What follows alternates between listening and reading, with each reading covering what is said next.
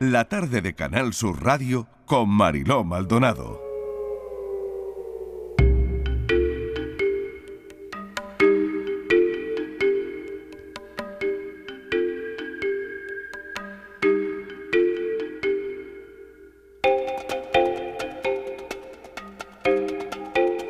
Llega el momento del miércoles, eh, a esta hora, ya saben los oyentes, la tarde en tu búsqueda con mis compañeros Patricia Torres. Patricia, bienvenida. Buenas tardes, Mariló, ¿qué tal? Y Luis Algoró. Luis, ¿qué tal? Bienvenido.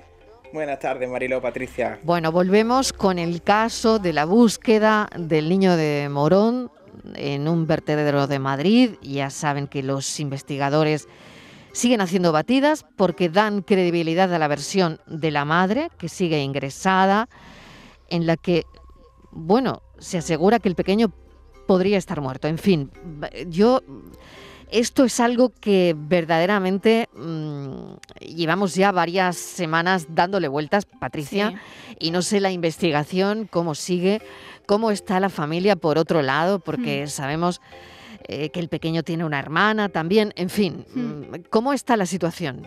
Pues vamos a, comentar las últimas novedades, Mariló, porque en el, vertedero, en el vertedero de Madrid, al sureste de la capital, se está buscando a Antonio David, el niño de Morón de la Frontera, desaparecido ya hace 17 días. Los investigadores le están dando más credibilidad a la versión de la madre, que en todas sus declaraciones ha insistido en que el menor está muerto. Desde el municipio sevillano de Morón, los vecinos y amigos de la familia siguen con mucha inquietud la investigación y guardan silencio por respeto a los familiares y obviamente al secreto de sumario. Los vecinos hablan solo de la entrega de la madre de Macarena a la hora de cuidar a Antonio David, algo que insiste también la hermana del menor, que repite que su madre no le ha podido hacer nada malo al pequeño y está pidiendo ir al hospital de Segovia para hablar con ella. La madre continúa ingresada en la unidad psiquiátrica. Vamos a escuchar las palabras de Miriam, hermana de Antonio David, a Canal Sur.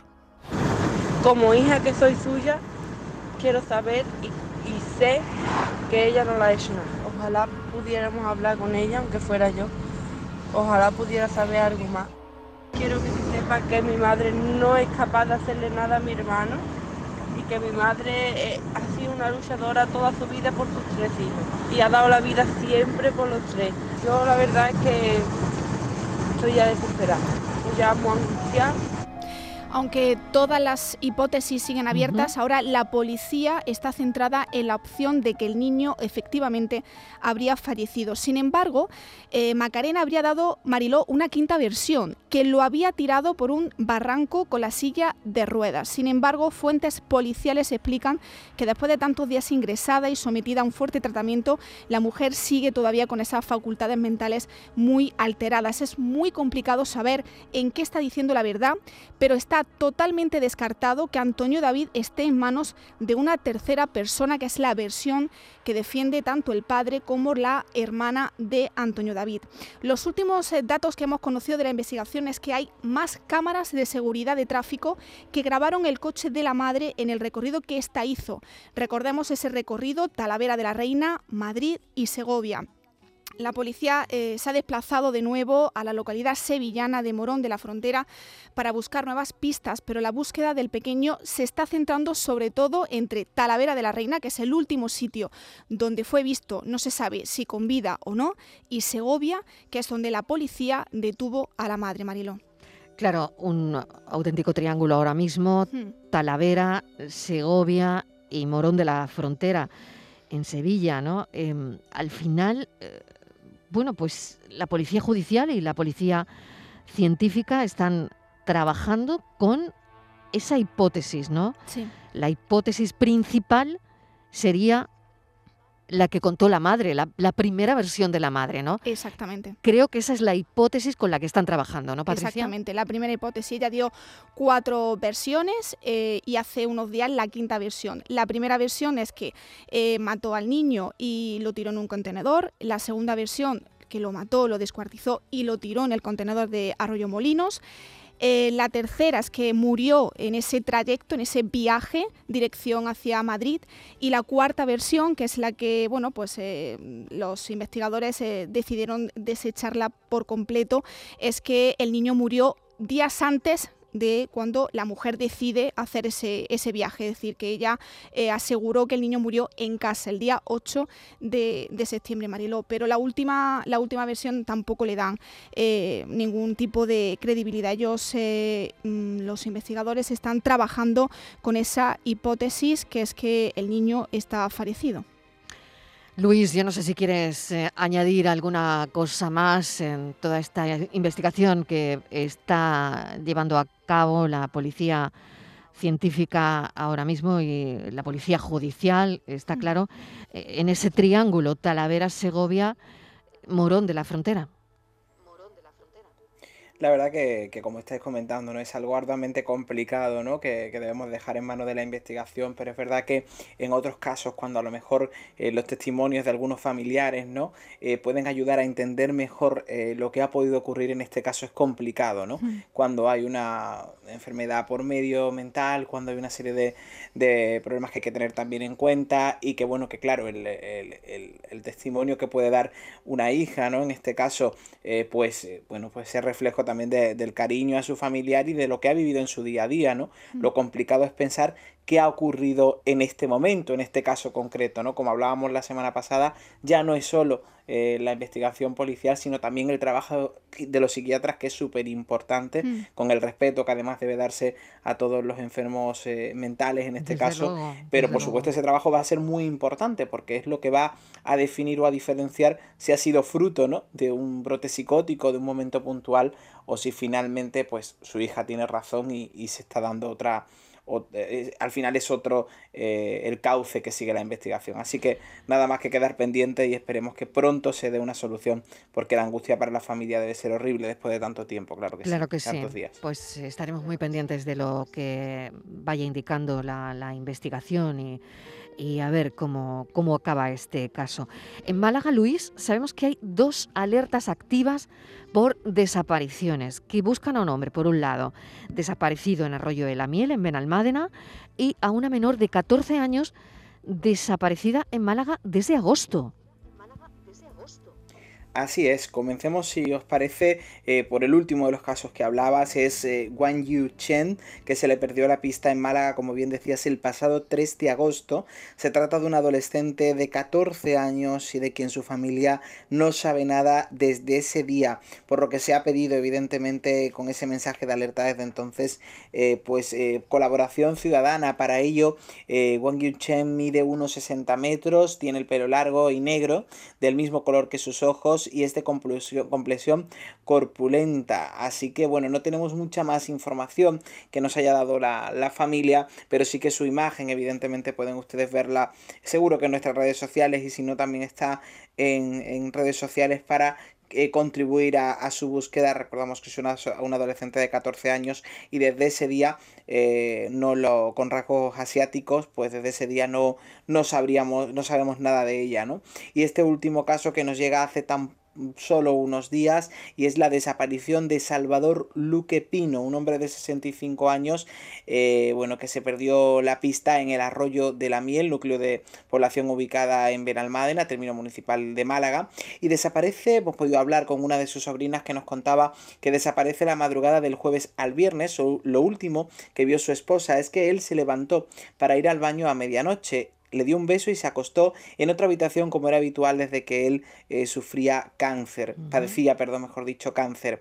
Eh, cuando se levantó a las 7 de la mañana su esposa y se dispuso a coger a su perra para darle un paseo como es habitual y después preparó el desayuno, al ir a su habitación ya él no se encontraba. Fue mirando por toda la casa y se fijó en la mesita de noche donde él había dejado una nota en la que le decía todo lo que la quería, indicándole incluso dónde quería que lo enterraran y le dejó una, bueno, su alianza. Algo que parece, nos hace pensar que ha sido una desaparición voluntaria, pero se encontraba aún en revisión por su cáncer linfático.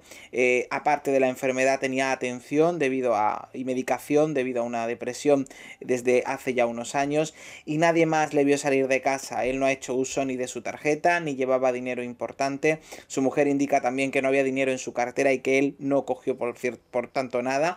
Y se han hecho batidas por parte de la familia en toda la zona del centros de Arroyo de la Miel, e incluso también las sierras y en otras zonas de Málaga. Recordar que el día de su desaparición llevaba un pantalón de chándal azul y una camiseta o polo de color rojo y unas zapatillas deportivas. Así, sea cual sea la causa, pues ayudemos a esta familia a encontrar cuanto antes a Salvador Luque Pino, 65 años, desaparecido en Arroyo de la Miel, Benalmádena, Málaga, pues este Marilo. Estas son las dos alertas activas ahora mismo por desapariciones en, en Málaga, lo estaba contando Luis, pero hoy abordamos el caso de María José Arcos Camaño. Tenía 35 años cuando desaparece el 15 de agosto del 96 en A Coruña sin dejar rastro. Patricia, vamos a volver a este, a este caso. Sí, se han cumplido 25 años de la desaparición de la gallega María José Arcos. Lo único que se encontró fue su coche aparcado en las inmediaciones del faro de Corruedo en A Coruña. En su interior estaba su documentación, el dinero, la cajetilla de cigarros y el bolso de María José, pero ni rastro de la joven. Tenía planeado pasar el puente festivo y el fin de semana, los últimos cuatro días de sus vacaciones, disfrutando del barco que acababa de comprar su pareja Ramiro Villaverde.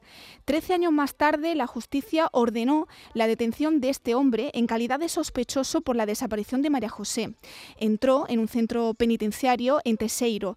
Estuvo un mes del que salió por falta de pruebas, según explicó la Audiencia Provincial Coruñesa.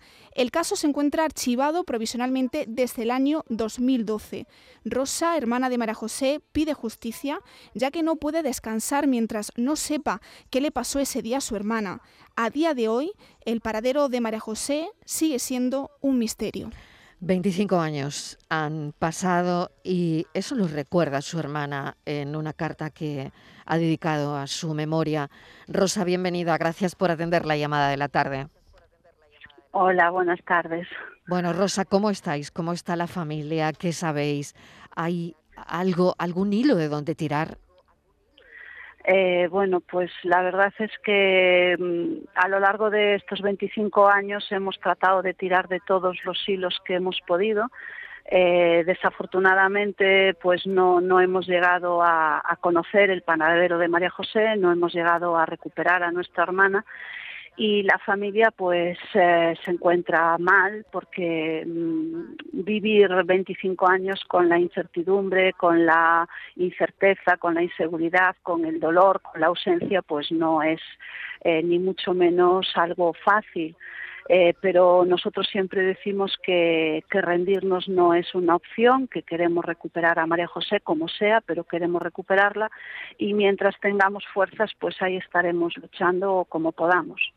¿Cómo recuerda esa, esa despedida el, el, último día, donde ella le encarga, además, si, si no me equivoco, al preparar la historia, bueno, ella antes de irse le deja encargado unos presupuestos de unos ordenadores porque eh, además ella tenía un puesto relevante relacionado con el mundo agrario, ¿no?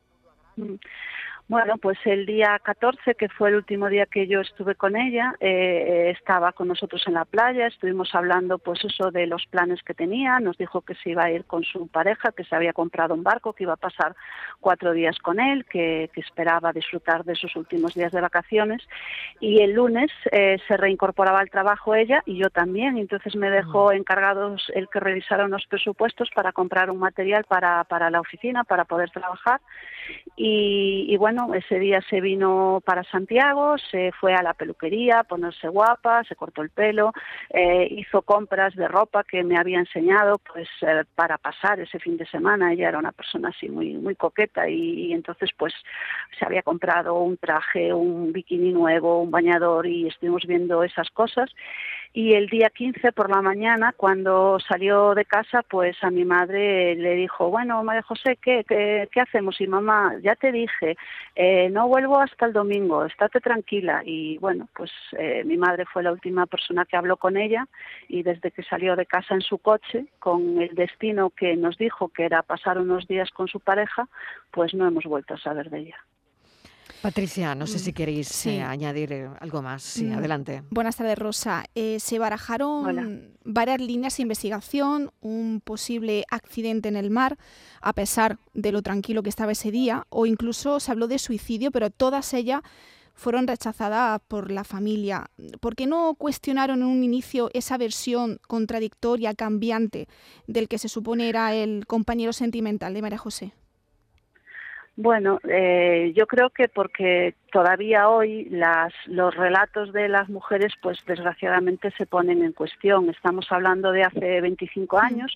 Mi hermana, pues, era una persona muy independiente, muy, muy extrovertida, y la persona con la que mantenía una relación, pues, a juicio de quien en aquel momento tenía que hacer la investigación, pues era una persona que probablemente mi hermana no merecía. Entonces, eh, el relato permanentemente es que ella se había ido porque la había dejado, porque le había cancelado los planes, que era una cuestión de despecho, de, de, de incluso de de no sé, de, de, amargura, de decir, bueno, es que como me ha dejado, y entonces se barajó lo del accidente en el mar. Eh, se comprobó el mar en esos días estaba como un plato, cosa poco habitual en Galicia, pero así fue, fue un fin de semana muy tranquilo, se revisó hasta en cuatro ocasiones por el grupo de submarinistas de la Guardia Civil toda la zona, se peinó con lanchas, se miró con helicóptero y a partir de ahí, pues la siguiente versión es que ella se había suicidado, pero tampoco había ni un motivo ni una situación en la que se pudiera ver que eso había sido el destino de María José. Entonces, en esos primeros momentos, que es cuando realmente puedes hacer, armar una buena tesis de investigación, pues la verdad es que lo único que se hizo fue poner en duda el relato de María José, de su familia, de sus amigas, de las personas que, que sabíamos que era lo que iba a hacer y darle mm, em, credibilidad o más credibilidad al relato de, de, esta pareja, de Ramiro, que en todo momento ni colaboró, contó hoy una cosa, mañana la otra, cambió su versión y aunque fue un relato plagado de contradicciones, errático, incongruente, inconsistente y, y, y falto de muchísimos detalles, pues la verdad es que eso es lo que pasó y, hasta tal punto fue desastrosa la investigación que en algún libro escrito por personas que hoy se dedican a, a, esto y que han tenido altos cargos en las unidades de investigación de las personas desaparecidas, pues es puesto como ejemplo de una mala investigación y de cómo se monta una mala investigación que luego da al traste con cualquier posible resolución del caso. Tremendo. Hmm. Hoy lo estamos contando Rosa, le agradezco enormemente que nos haya relatado esta historia, que ya lo habrá hecho una y mil veces, pero quizás es importante, se han cumplido esos 25 años y hay que mantener, desde luego, viva esa idea ¿no? que, tiene la familia y sobre todo encontrar una re respuesta, ¿no? ¿Qué, ¿Qué pasó con María José? Rosa, mil gracias, un saludo y aquí tiene su casa. Pues muchísimas gracias por darme este pequeño espacio. Gracias, un saludo. Gracias, Salud. Patricia Torres. Gracias a ti, Marilo. Un beso. Gracias, Luis Algoró. Hasta la semana que viene. Muchas gracias. Buenas tardes. La tarde de Canal Sur Radio con Mariló Maldonado.